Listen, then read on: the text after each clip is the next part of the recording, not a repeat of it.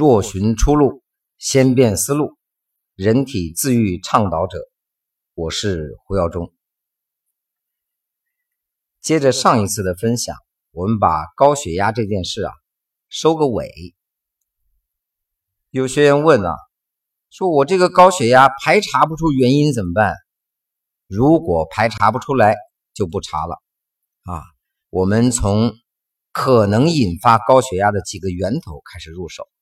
第一，问问自己能不能够做到清心寡欲、劳逸结合。你看心态管理嘛，这节课分享过，后边我们系统还会跟大家进行一些沟通啊和新的分享。第二，运动管理跟上没有？是不是常年瘫在那葛优瘫，是吧？这个问题如果是有，开始动起来。但运动方案后面我们我们也会给。第三一个，睡眠有没有按时按点儿？能不能够达到第二天精神饱满？第四一个，饮食结构吃对了没有？吃的量足了没有？第五一个，烟酒习惯改掉没有？你说我找不到原因，就从这五项入手。你把所有的因都做对了啊，除非你真的是那种天生高血压，否则多多少少。它都有一些改变，对治的方法，我们后面会有很长的篇幅跟各位一一去分享。所以各位先从思路上找到，哦，原来高血压要从这儿入手。所以各位记住哈，一旦找到了你病症的根源，你不愿意改变，它就变成不治之症。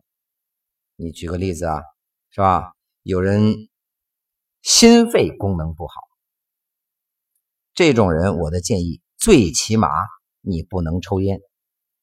我心脏不好，我动脉硬化，我我我戒不了烟怎么办？我在药中堂的时候说，三不治。第一，你这不能用医保，我就不治了。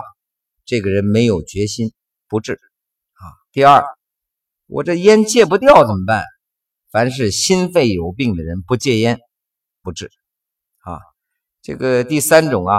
肝肾有病的，肝肾有病，但我就爱喝两口，我我那酒戒不了怎么办？不治啊！就像我说的，那个徒弟准备好了，师傅才出现。你没想改变，我跟你说没用啊！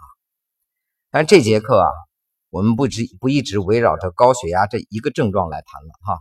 这节课重点，我想跟各位分享一下关于肥胖。你看，高血压中国三点五亿。肥胖三点二五亿，所以我们从数据从多往说出少，往少处这个说啊，这个肥胖，那肥胖的标准是什么？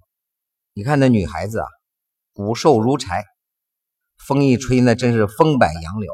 我要减肥，过度的减肥减脂不健康啊，所以肥胖有很多计算标准，BMI 这个现在其实也不算是。最先进的标准，而且计算起来比较麻烦，还有很多计算方式哈。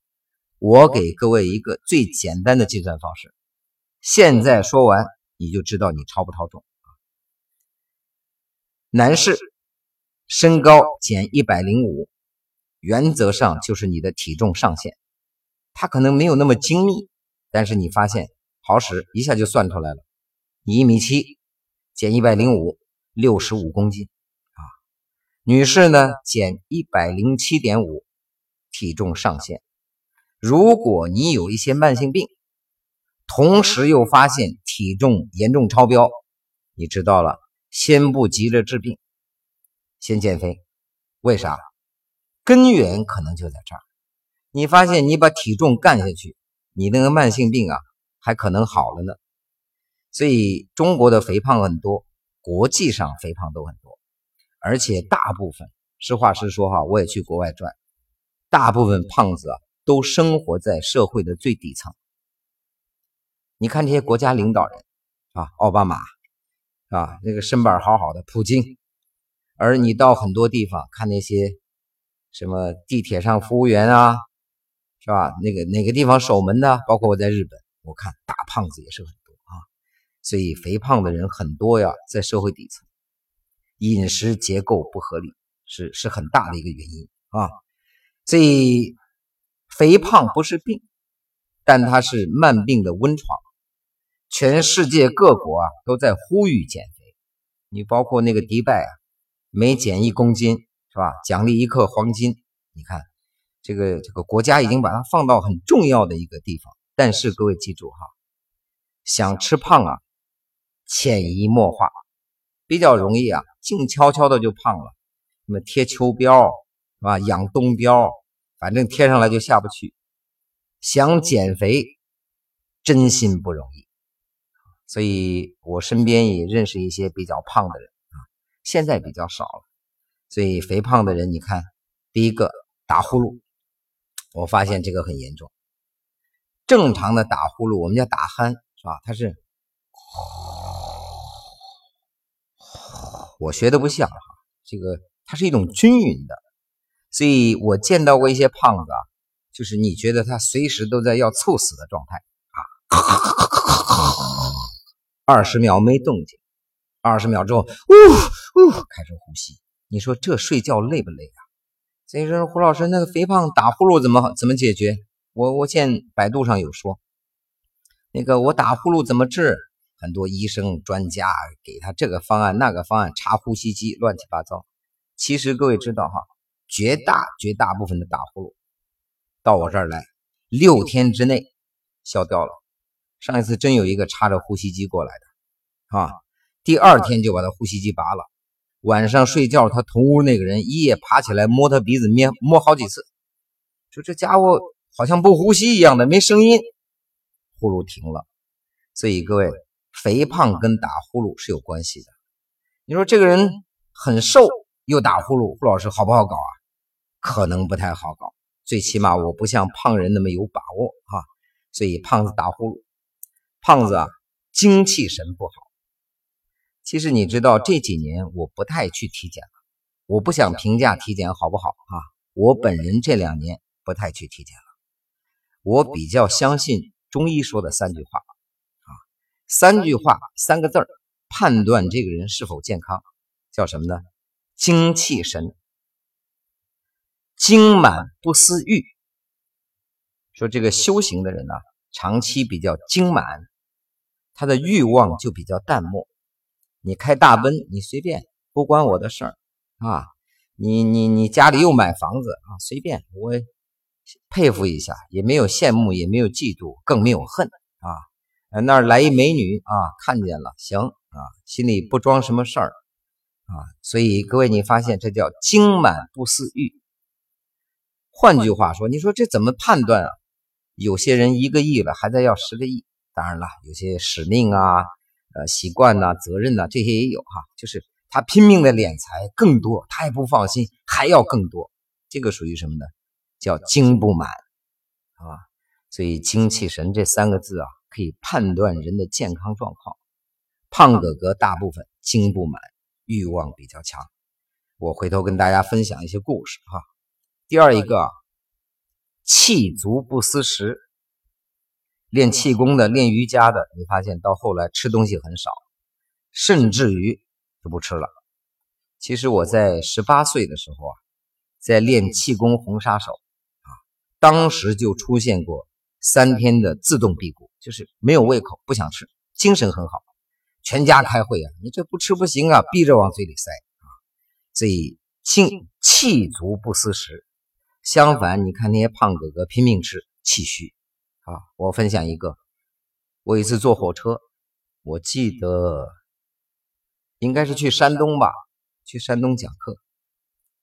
这个整个卧铺车厢里啊，有一个人特别显眼，啊，胖哥哥。然后坐在那个下铺啊，其实他上铺的人坐在下铺。从一上车，各种瓜子花生、面包、火腿、烧鸡开吃啊，我就看着他。看到一个触目惊心啊，就想象不到啊，人的胃真的可以这么大吗？往里塞呀，一直吃到熄灯啊。我看他也不好意思了哈，爬到上铺，那很艰难呢，爬得惊天动地到上铺去，趴下去躺那儿。我们躺下准备睡觉的时候，发现整个车厢谁也别想睡了那呼噜打的叫一个惊天地泣鬼神，就我刚才说那种间断性的呼噜，我就担心啊，这人会不会挂到这车上，是吧？这算什么事儿啊？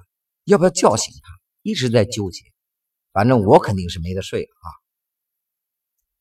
慢慢的，我有点恍惚了，恍惚当中忽然惊醒，怎么回事啊？他呼噜不打了，当时我心里一激灵啊，我出大事这人怎么没动静了呢？往对面一看，上铺没人了啊！咋回事？我下来跑啊，跑到那个车厢转角处，这位哥哥还蛮有公德心，是吧？一大包瓜子、花生、面包、火腿肠，又开吃了啊！所以胡老师他，你说这不像低级动物一样啊，是吧？就是离了吃不说事儿啊。事实上，各位你知道。这人激素失调，老外的说法啊，中国人说什么气虚，气虚体质，他老想吃，进入这种恶性循环。其实看着他真心话，悲天悯人啊，这下去再过几年怎么办啊？我身边胖子猝死的好几个了啊。所以各位，如果你很胖，记得哈，当成一个事儿，你只要愿意改变，我就有方法。这是气足不思食。第三，神足不思眠。我在九六年吧，当时跑业务啊，有一个女搭档跟我在一起，她就胖，还是一个清真啊。我们俩坐车上，我跟她讲笑话，讲完她笑啊，女孩子嘛，哈哈哈哈哈，笑到最后，哈哈哈，声音越来越小。你再一看，睡着了。刚才说猝死很可怕，他这个叫猝睡，分分钟睡着。怎么回事？神不足了啊！神足的人，你看晚上十一点睡觉，早晨六点起床，白天睡一下也行，不睡也行。一开车几百公里啊，不犯困，不眨眼，这个叫神足。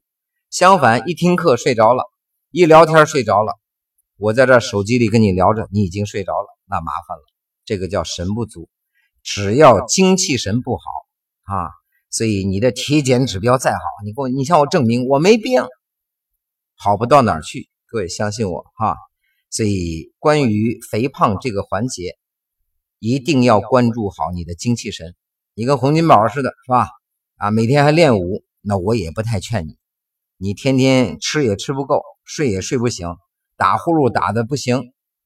这一节分享告诉你的一点，你要改变啊。那句话怎么说？海燕啊，你可长点心吧。哈，祝愿大家时政时修。知行合一，改变从此刻开始。